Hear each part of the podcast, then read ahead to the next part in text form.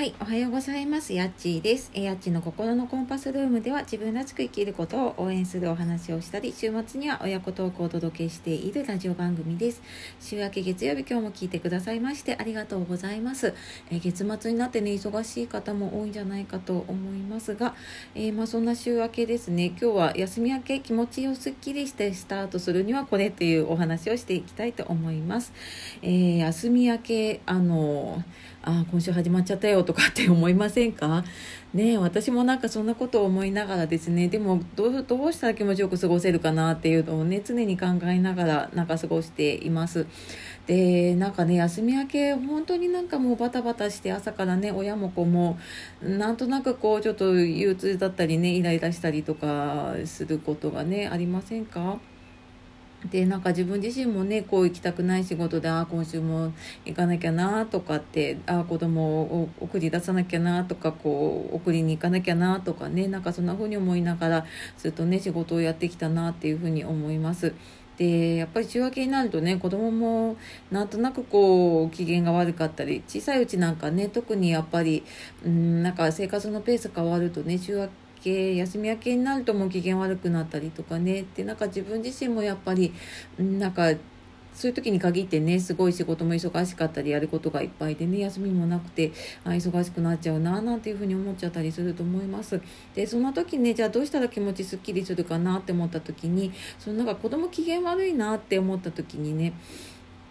なんかある時ね本当にこういう機嫌悪いのかなって思った時があって。でなんかそういう時に限って私結構自分自身がイライラしちゃったりとかしていて。でなんかもしかしてなんかこのイライラが映ってるのかなっててなんかちょうど私その時 NLP 心理学とかを学んでた時だったのでねもしかしてこれ自分のイライラ映ってるんじゃないかなとかって思ってなんか自分がもう何でもない風にやってたりとかすると案外子供も平気だったりとかしていて実はなんかこう機嫌が悪いんじゃないかって勝手に思って見ていたなっていうのに気づいてみたり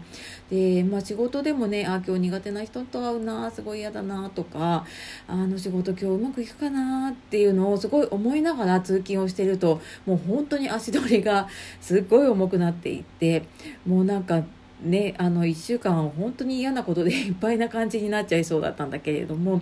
なんかでも実はそれって、まあ、本当に例えば仕事でねトラブルになっていてそうやってもうえーと、起こってしまっていることに対する不安っていうのもあるんだけれども案外こうなんか自分で勝手に作り出しちゃってる不安っていうのもあるなっていうのをね思ったんですね。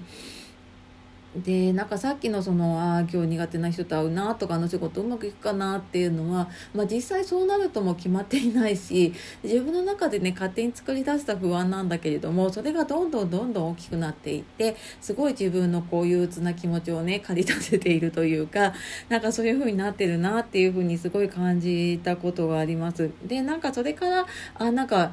あ嫌だなって思った時にあれなんかこれ私勝手に思い込んでるだけかもとかっていうそう自分がね作り出してる不安だなとかっていうふうに気づくとあでももしかしたらうまくいくかもしれないなとかっていうふうに思えたりするのでなんかこれがね、えーと、本当にもう自分で何とかしなきゃいけないことなのか自分が勝手に作り出しているのかっていうのをちょっとねあの分けてあげてであの自分でねちょっと思い込み思い込みというかねなんかちょっと気持ちを切り替えるだけでもねちょっと違ったりするかなって思います。なのであやだなやだなってなんかモヤモヤしてるとずっとモヤモヤしちゃったりとかねするんですよね。私もそうなんだけれども。でなんか私もなんかこういうのを話しながらね自分の中であ今週もなんかこうやって頑張っていこうって あの、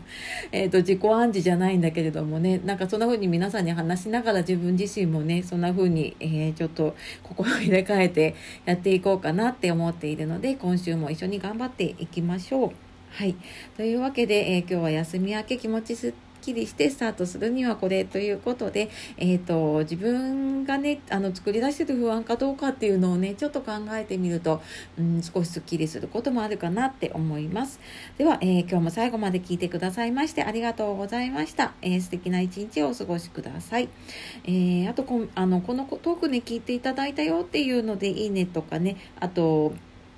コメントとかレターとかでね、あのお言葉いただけると私もすごく嬉しいです。では、えー、また次の配信でお会いしましょう。やっちがお届けしました。さようなら、またね